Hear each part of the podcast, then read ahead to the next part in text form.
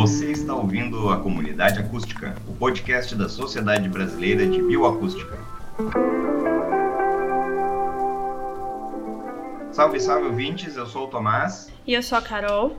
O nosso segundo episódio sobre corte, acasalamento e vida conjugal no mundo animal vai ser com as baleias jubarte. Para isso, a gente convidou a professora doutora Renata Souza Lima. Ela é professora da Universidade Federal do Rio Grande do Norte e autoridade internacional no estudo de baleia jubarte. Seja bem-vinda, Renata. Bom dia, boa tarde, boa noite a todos aí.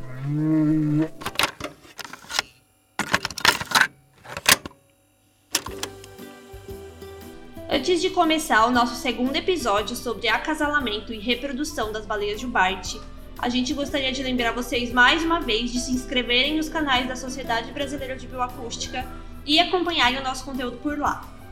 Se você estiver ouvindo no Spotify, clica no coraçãozinho na página do podcast. Se você estiver ouvindo no YouTube, dá um like nesse episódio, se inscreve no nosso canal se ainda não for inscrito e clica no sininho para sempre saber quando sai episódio novo. Como a gente comentou no episódio passado, nós finalizamos uma disciplina sobre divulgação científica, né, que é o que a gente mais tenta fazer aqui. E a gente conseguiu aprender muita coisa. Então a gente está tentando aplicar esse novo conhecimento tanto no episódio anterior, né, sobre os papagaios do mangue, como nesse e nos próximos episódios. A gente sempre comenta, mas quer reforçar a importância da divulgação científica. Muito conhecimento é construído e discutido apenas dentro da academia, e principalmente nesse momento de negacionismo extremo, é essencial difundir esse conhecimento e aproximar as pessoas da ciência. Nós somos muito gratos por todas as chances que temos de nos aprofundar nesse assunto e esperamos trazer conteúdos cada vez melhores para vocês. A gente também quer agradecer muito à professora Patrícia Izar e ao professor Nicolas Chalini, que fazem esse trabalho incrível no curso de Psicologia Experimental da USP, sempre incentivando as e os estudantes a produzirem divulgação científica crítica e de qualidade. E a gente fica muito feliz de ter tido essa experiência com eles. Lembrando que se você tem qualquer sugestão ou dúvida, pode entrar em contato com a gente. Pode ser via e-mail ou nos comentários do episódio. A gente vai ficar muito feliz com a troca de informações e a gente está sempre de ouvidos abertos. E para o próximo episódio, a gente queria a participação de vocês.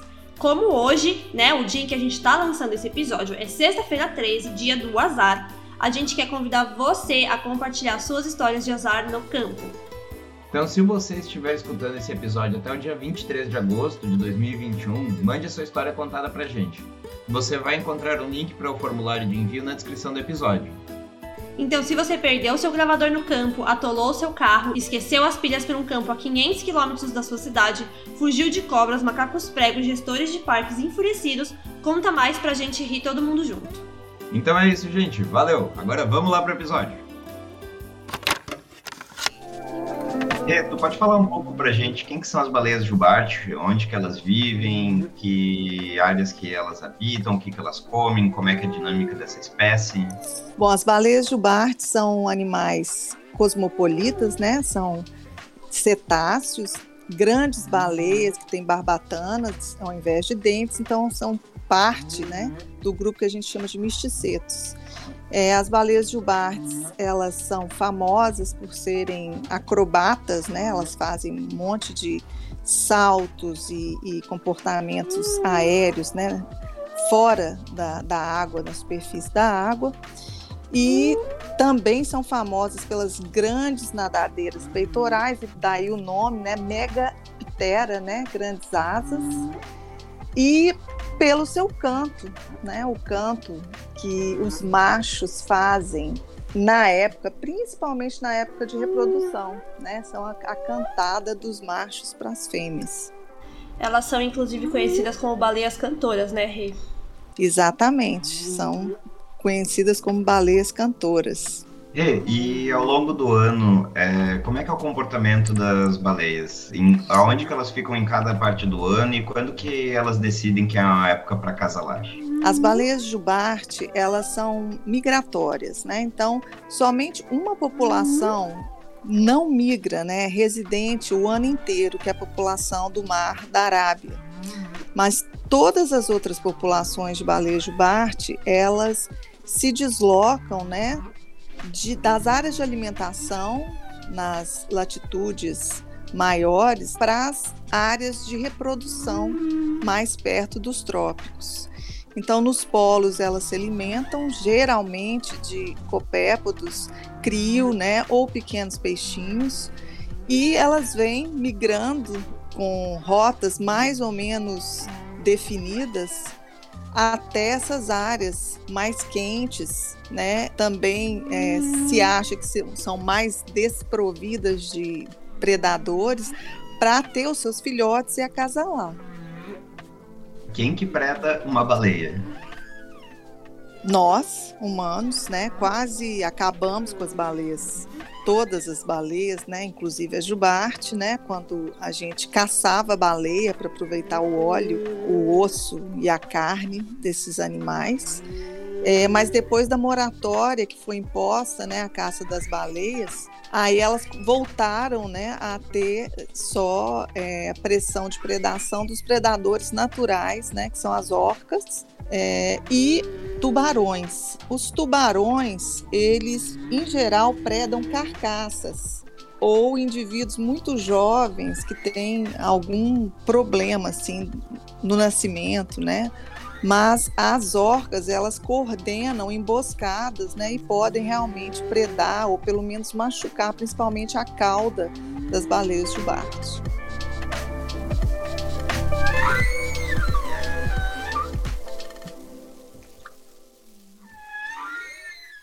Love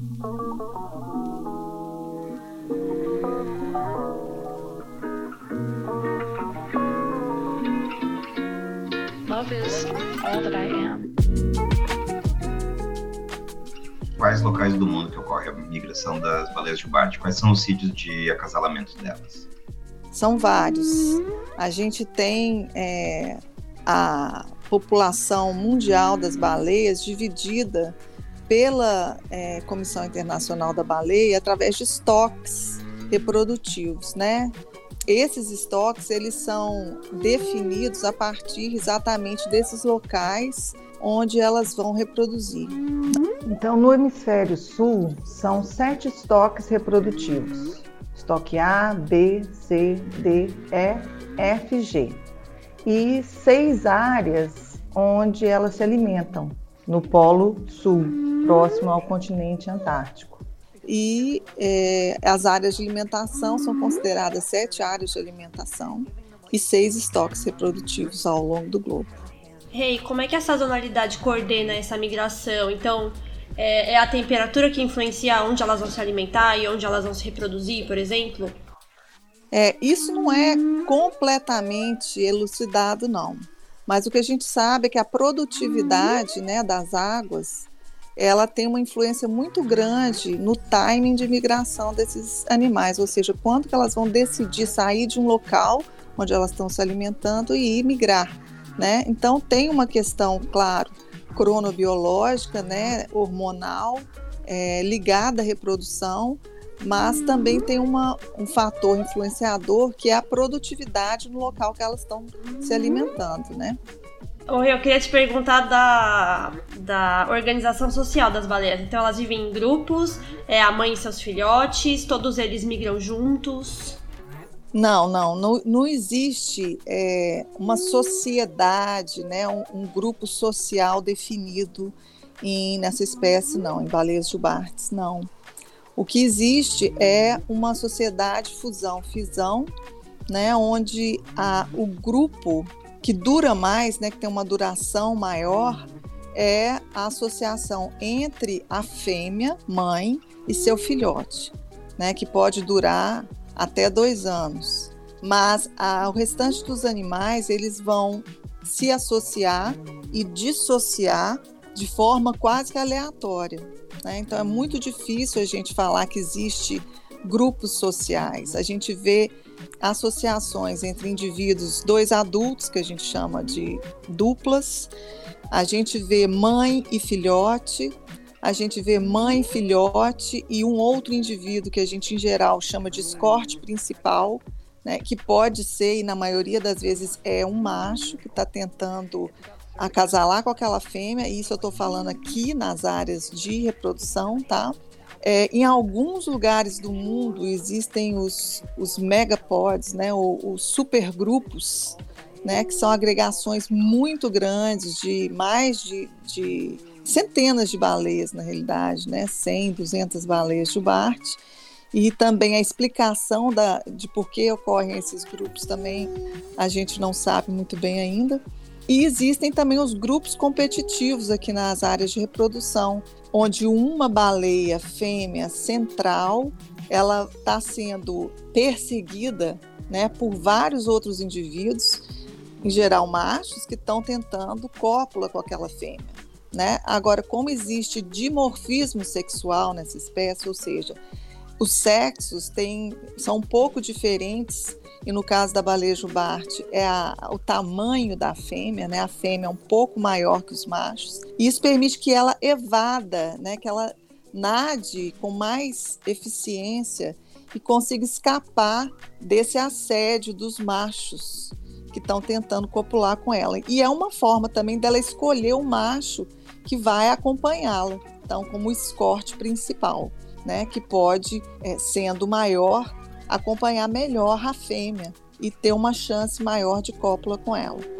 O Rei, isso explica então aquelas é, expedições né, de ecoturismo para observação de baleias de Bart na época reprodutiva, em que o pessoal avista várias baleias, por exemplo. Então não são grupos sociais formados, né? Não. Tá. Se você, o que acontece é quando as pessoas vão é, observar baleias, né? O barco que está operando esse tipo de turismo tem que seguir algumas regras, né? E você não pode, é, segundo as regras brasileiras, permanecer mais do que meia hora junto de um grupo, né? Que você está observando. Mas é, quando a gente faz pesquisa e tem uma licença especial é, para fazer pesquisa, você pode acompanhar esses grupos por mais tempo, né? E aí você vê que os grupos, esses grandes grupos competitivos, eles vão é, se modificando. Né? Então, se você segue uma fêmea em particular, você pode ver ela cheia de machos, tentando copular com ela, e depois de um tempo, alguns machos eles vão desistir, vão desassociar desse grupo e vão sair ou em duplas, ou solitários, ou em trios, e a gente pode seguir, escolher seguir um desses grupos, acompanhar e ver como é que a dinâmica é, dessas interações, dessas associações entre os indivíduos acontece. É difícil, né? Porque vai ter uma hora que vai anoitecer e aí o barco tem que voltar para um porto seguro. E você também perde o visual das baleias e, e passa realmente a não conseguir acompanhar né, exatamente como que isso se dá ao longo do tempo.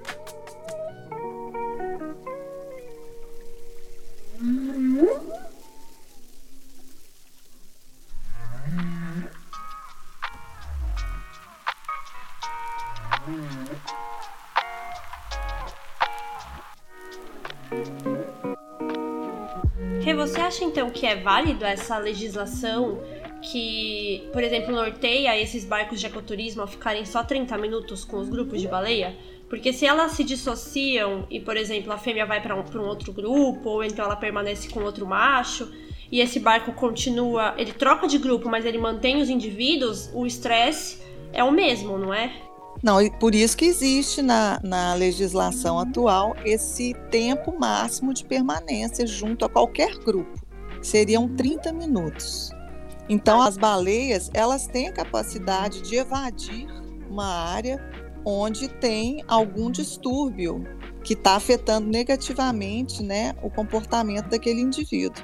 É, os barcos de turismo eles devem permanecer avistando esses grupos com uma distância superior a 50 metros, né? Eu acho que 50 não, eu acho que são 100 metros, desculpa permanecer exatamente esse limite de 30 minutos, né? E não entrar no meio do grupo. O, o motor deve ficar em neutro, não deve ficar ligado uma marcha, né? Então é como se o barco tivesse derivando com o motor em neutro, ou seja, elas percebem que tem um motor ligado ali, então é, isso permite a escolha de sair daquele local ou não, a escolha dos animais. Então, eu, eu creio que a nossa legislação é uma legislação boa, que permite regulamentar de forma sustentável o turismo aqui no Brasil. Eu acho que é, eu foquei bastante nisso porque principalmente esse episódio, né, mas todos de um modo geral, eles são muito voltados para divulgação científica e para transmitir esse conhecimento que a gente tem tão técnico, né, para as pessoas, até para que elas consigam fazer escolhas sobre o próprio turismo sustentável, porque a gente sabe que tem turismo predatório também.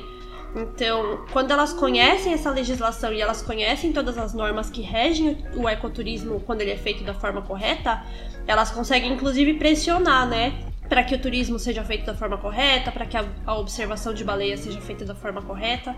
Então eu acho que foi super legal você deixar isso tão explicadinho, sabe? Então eu vou, vou dar mais um recadinho. Ah, então pode dar, claro. É, quando você está a bordo de uma embarcação né, de turismo e o animal em geral está mais calmo, mais parado, ou uma fêmea com um filhote pode estar em repouso, ela pode estar amamentando o seu filhote. Então, fica, é, parece que o animal não está fazendo nada, né? E aí existem alguns operadores que agem de uma forma ilegal e que começam a mudar né, o giro do motor para estimular um comportamento que perturbe o animal, né? Então você vai ver o, o, o operador ligando o motor, e aí ela começa a se irritar, a baleia vai se irritar, vai apresentar algum comportamento de bater a, a caudal ou se assustar, né? E vai mostrar um pouco mais do seu corpo. Pra, e eles fazem isso para dar chance para os turistas de fotografar algo a mais do que somente uma nadadeira dorsal. Mas isso é terrível, gente. Isso não pode. Então, se vocês virem esse tipo de operação, vocês, por favor, né, liguem para o IBAMA, liguem para os órgãos reguladores do turismo na sua região e denuncie esse tipo de operação, porque o que vai fazer é só afastar os animais daquela área e diminuir o, esse turismo de observação de baleias que é tão maravilhoso, né? Dá uma oportunidade tão bacana das pessoas conhecerem os animais e também darem dar essa alternativa né, econômica para as pessoas locais que operam o turismo. Então, façam o turismo responsável e não apoiem esse turismo predatório que perturba né, a paz das baleias que vêm aqui para o nosso litoral para descansar, para dar luz aos seus filhotes, para amamentar e para se acasalar. Ai, perfeito, né?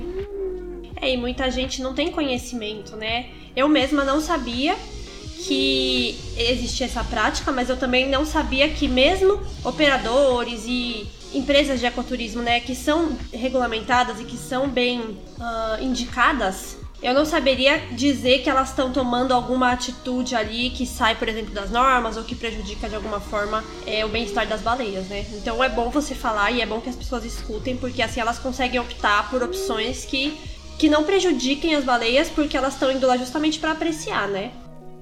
Sim, Exato. Seria, seria bem legal se tivesse alguma coisa como um, uma espécie de um código consumidor ali, sabe? Que tivesse exposto em qualquer barco de observação para que a pessoa soubesse, ó, quais são as normas que tem, o que, que cada pessoa pode fazer, o que, que ela também deve exigir do operador da embarcação. Exatamente, mas tem operações aqui em vários locais da costa, esse turismo é feito de forma muito solta e que pode vir a prejudicar, sim, né? A gente viu que, que teve um recorde de encalhes de jubarte esse ano, né? Nunca encalhou tanta jubarte em tão pouco tempo no Brasil. E é claro que provavelmente o maior vilão não é o turismo de observação, né? São as redes fantasma, né? As redes de pesca que, que provocam o emalhamento desses animais e o afogamento desses animais. Então, esse é o maior problema hoje. Como a população cresce muito, ela acaba ocupando as mesmas áreas de pesca no litoral brasileiro. Isso traz um, um conflito né, é, grande. Então, o ideal seria que houvesse uma forma de um tipo de defeso da baleia jubarte também, e que as artes de pesca, nesse período do inverno, que é quando elas estão aqui na costa do Brasil, que as pessoas é, mudassem a arte de pesca para uma linha né, para outros tipos de pesca menos predatórias, menos perigosa para esses grandes é, grandes cetáceos, né? E para o pequeno cetáceo também, para os golfinhos. É muito, muito perigoso. Morre muito bicho em rede.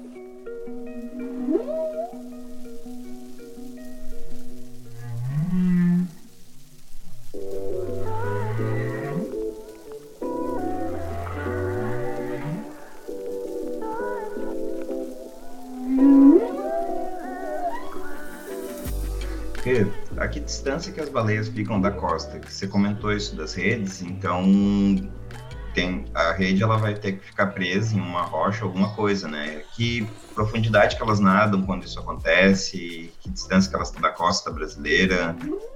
As baleias de Bart aqui no Brasil, elas ocorrem em cima da plataforma continental, principalmente, tá? É, a área de concentração dessa espécie no Brasil é no banco dos abrolhos, que é uma parte mais alargada da nossa plataforma continental, ou seja, elas preferem estar em locais rasos, principalmente as fêmeas com seus filhotes. Mas ao longo da migração, elas, elas vão usar também porções oceânicas, né? Aqui do Atlântico. Então, elas vão se deslocar, dependendo do, do é, de quando que a gente está observando esses animais, eles vão, podem estar em águas costeiras, podem estar em cima da plataforma, da quebra da plataforma, né? E podem estar em águas oceânicas. Então, elas potencialmente têm uma, uma sobreposição com diversas artes de pesca, né? Tanto as mais costeiras quanto a pesca industrial lá fora, né? Ô Rê, você comentou que elas vêm para cá, para a costa brasileira, para se reproduzirem, né? Isso. E como é que é esse comportamento de reprodução? Então, como é o processo de corte? Você comentou que os machos é que emitem a maior parte das vocalizações, né? Como é que funciona isso?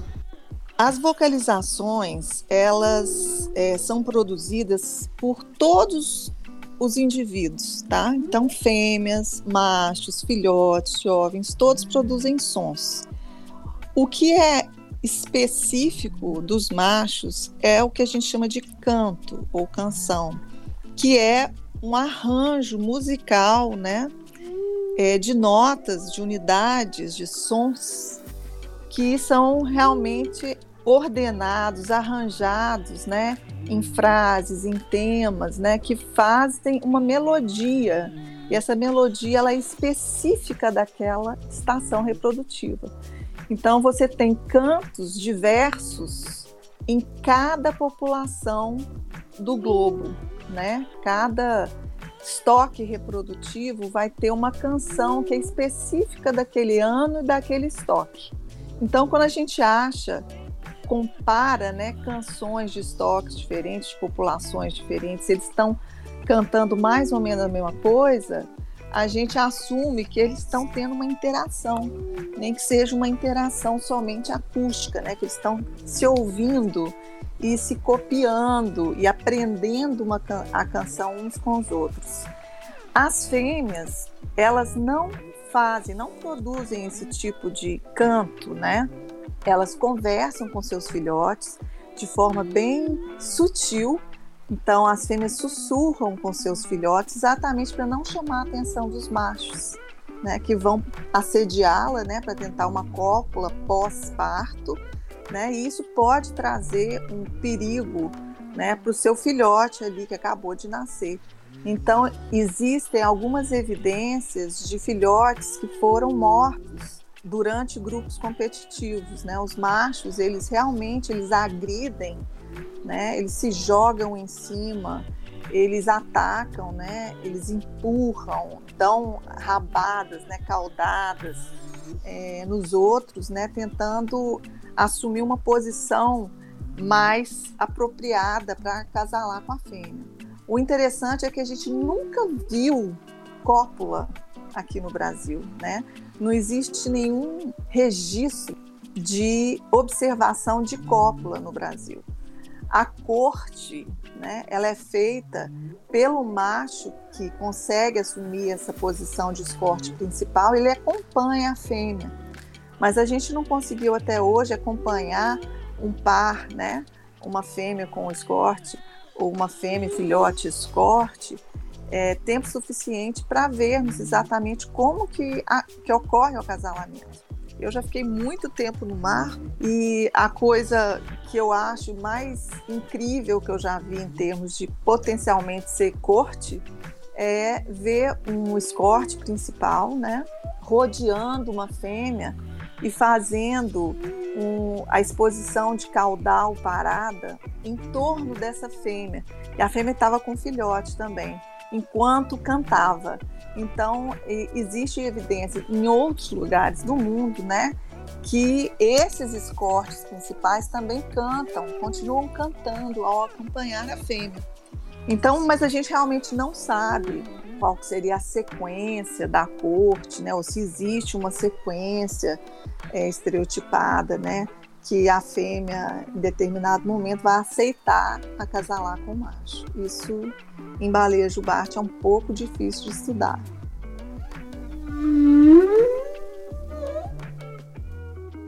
E vocês sabem mais ou menos quanto tempo dura essa, essa formação de par, esse escorte? Então ele não é permanente, né? Eles não formam casais, não há formação de casais em baleias jubarte. A gente não sabe realmente, né?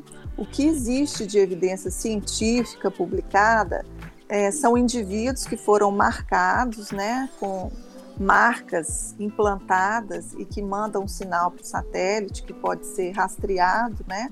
E esses indivíduos marcados são acompanhados e existem alguns exemplos de, de indivíduos que se associaram por é, alguns dias, né? Agora a gente não sabe se são fêmeas, se são machos, se são machos e fêmeas. Eu acho que existe talvez uma evidência muito limitada de, de pares mesmo, né? Fêmea com macho. É, nesses tipos de associação, mas nada muito conclusivo, porque são muito pouco, né? São muito poucos indivíduos que, que a gente consegue ter esse tipo de informação. Depois que ocorre o acasalamento, quanto tempo que dura a gravidez de uma baleia jubarte? Quanto tempo demora para o filhote adquirir autonomia? É, a gravidez, ela dura em torno de 11 meses, né?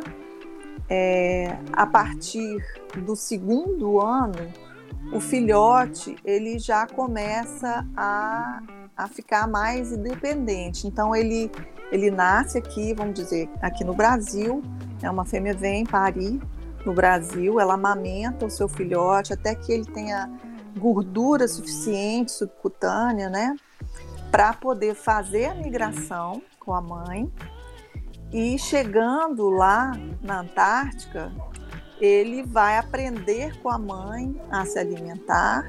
E em geral, esse baleote, ele volta com a mãe para a área de reprodução aqui nos trópicos. Então sai da área de alimentação, já grandinho, e ele pode é, se tornar independente da mãe durante a migração ou ainda permanecer com essa mãe, com a fêmea, até retornar à área de reprodução e lá se tornar independente. Então, fica com esse intervalo aí de um ano, talvez mais, quase dois anos.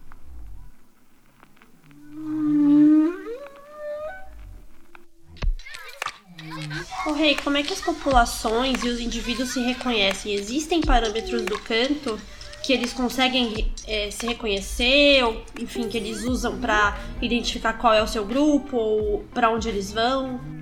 É, existe uma identificação de grupo, né? Vamos dizer, de, de a que população eu pertenço. Se eu sou um macho, né? E eu, eu faço uma canção mas eles aprendem também com outros machos, né? Agora, essa é uma ótima pergunta, porque a gente acha que quando nós estudamos a voz de um animal e que a gente consegue discriminar um indivíduo do outro, a gente já assume que eles conseguem se reconhecer também individualmente. Isso nem sempre é verdade. Às vezes nós, os nossos computadores, as nossas análises revelam essas diferenças individuais mas isso não quer dizer necessariamente que os animais têm esse nível de reconhecimento individual, porque precisa haver pressão seletiva, né? A evolução precisa agir é, nesses indivíduos para que isso seja, para que isso evolua, né? Então, por que que eu teria uma vantagem se eu reconhecer o indivíduo da minha espécie, né? Se essa vantagem fizer que você ou reproduza mais ou sobreviva mais, aí sim, né, você vai ver que o reconhecimento entre os indivíduos ele vai evoluir.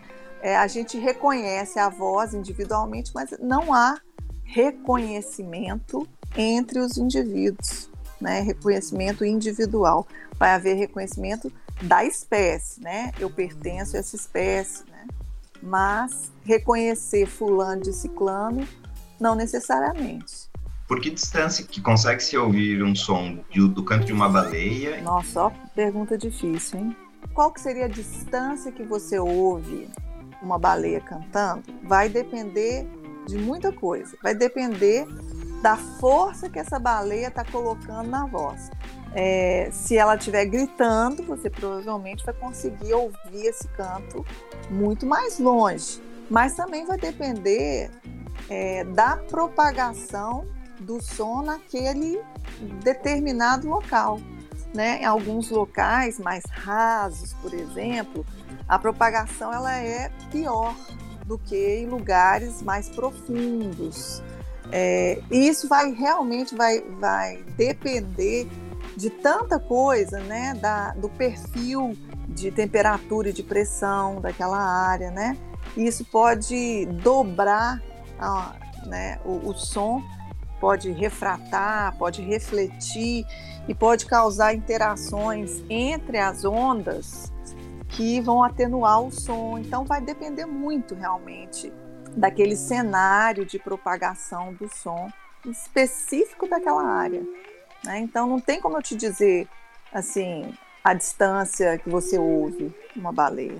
Né? O que eu tenho para dizer, é, uma dica que eu dou, é que se você estiver na superfície, nadando, mergulhando, né? se você afundar é mais provável que você ouça o canto da baleia, porque na camada mais superficial, é, entre né, o mar e o ar, né, e tem uma camada ali na superfície da água que atenua sons que estão sendo produzidos dentro d'água. Então, se alguém realmente quiser ouvir uma baleia, tem que se enfiar no mar, tem que mergulhar um pouquinho mais profundo. Quando vocês vão gravar as baleias, como é que vocês fazem? Que equipamento vocês usam? Que distância que vocês ficam? Como é que é esse processo todo?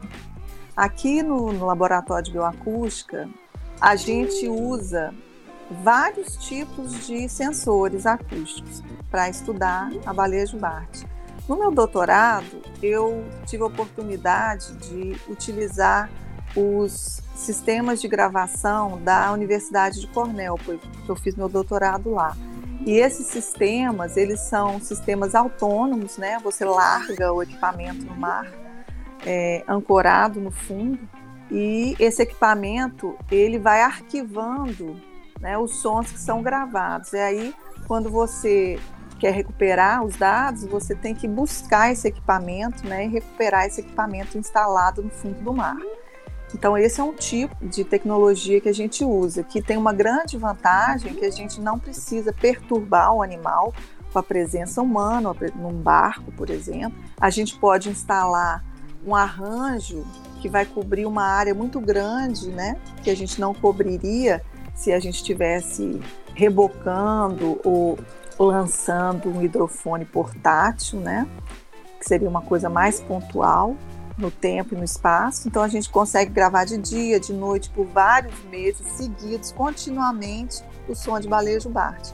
E outra vantagem é se você, esses sistemas estão sincronizados entre si, você consegue localizar a fonte de som. Né? Então você consegue localizar aquela baleia quando ela estava emitindo aquele som e como eles cantam continuamente por até eu já gravei um cantor direto por mais de 24 horas e você consegue então acompanhando o trajeto que esse macho faz enquanto ele está cantando. Então tem várias vantagens para esse tipo de monitoramento acústico passivo, autônomo e que arquiva os dados dentro do equipamento.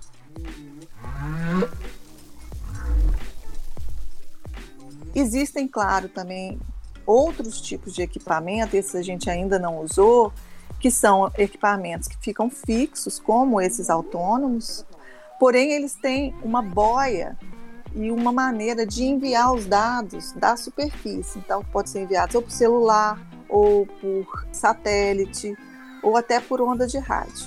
Aqui no laboratório a gente também usa os, os, hidrofones ligados a gravadores portáteis. A gente lança ao mar perto de um indivíduo focal, então para você ter a possibilidade de observar o comportamento do animal e gravar o som que esse animal está produzindo ao mesmo tempo e fazer essa conexão entre o contexto da vocalização, né, o contexto social, o contexto ecológico. E você pode também utilizar equipamentos rebocados, né? Nesse caso, você consegue é, detectar baleias de Bart, mas só a porção mais aguda, em geral, você consegue gravar, porque os graves, eles vão ser mascarados pelo ruído ou do motor da embarcação que está rebocando o seu cabo de hidrofones, ou do barulho mesmo do fluxo da água passando no seu sensor. Então a gente costuma filtrar, né, isso, né, esse ruído, e aí com o ruído a gente filtra também parte do canto mais grave das baleias jubarte, mas é, ainda é possível se detectar baleias jubarte com esses cabos rebocados. E um outro tipo de equipamento que a gente vai começar a testar agora, né? A gente tem até uma parceria né, muito bacana com a Global Star, com a Spot Brasil, que nos fornece né, os rastreadores para a gente colocar no, no nosso equipamento. A gente monta um equipamento junto com o pessoal do NOAA, que são equipamentos de deriva. Então a gente lança ao mar, esses equipamentos eles derivam soltos no mar e depois a gente recupera através de sinais redundantes de satélite e de rádio também. E aí a gente recupera os dados que estão sendo arquivados também nesse sistema de gravação. Existem metodologias diferentes no mundo inteiro. Você pode gravar baleia jubarte a partir de um glider, né, onde existe um sensor acústico acoplado a ele. Você pode usar drones que velejam na superfície da água. Existe assim muitos tipos de tecnologia, existe cabeada no fundo do mar, né? Você tem cabos é, que são ligados a uma fonte em terra de, de energia, né? E que também armazenam é, os dados desses cabos submersos, né? E a Marinha Americana tem cabos submersos praticamente no planeta inteiro.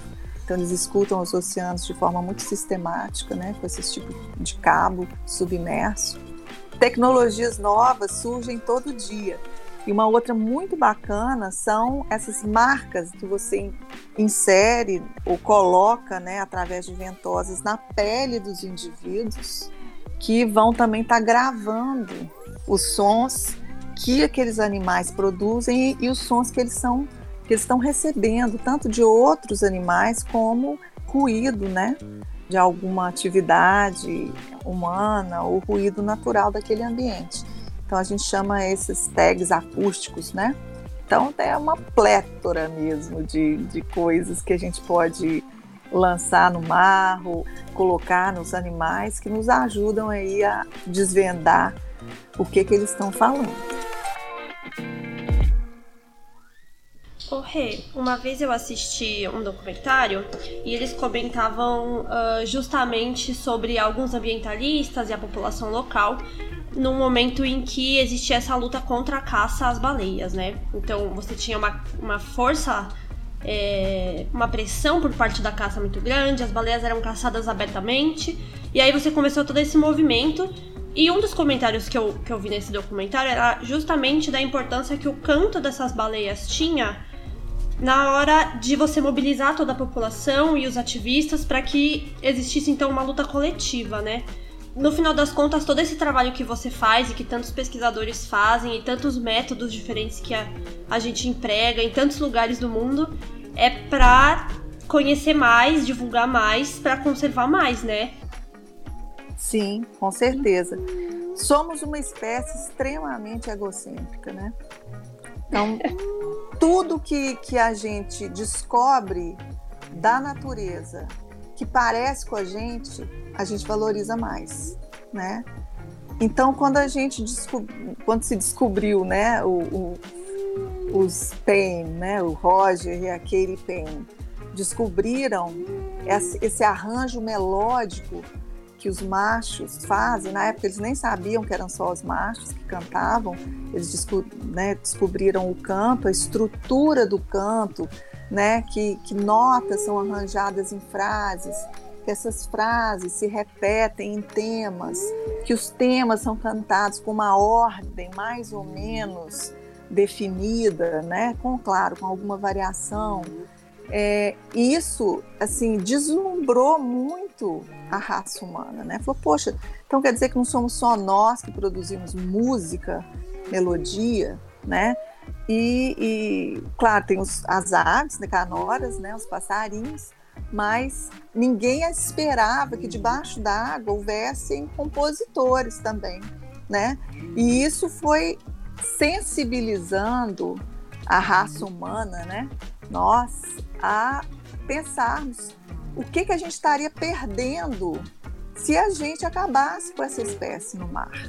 Então a gente começa a ver a perda, né? A perda e o valor do natural.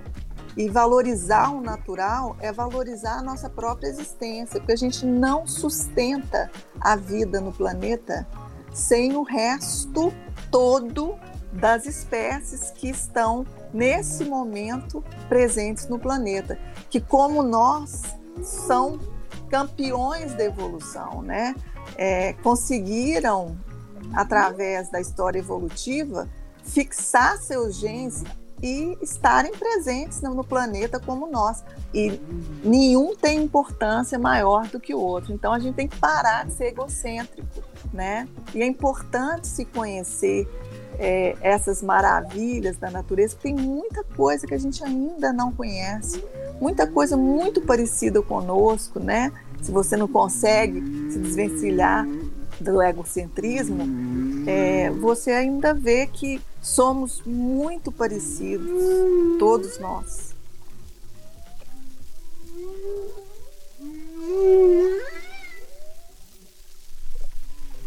Mm-hmm.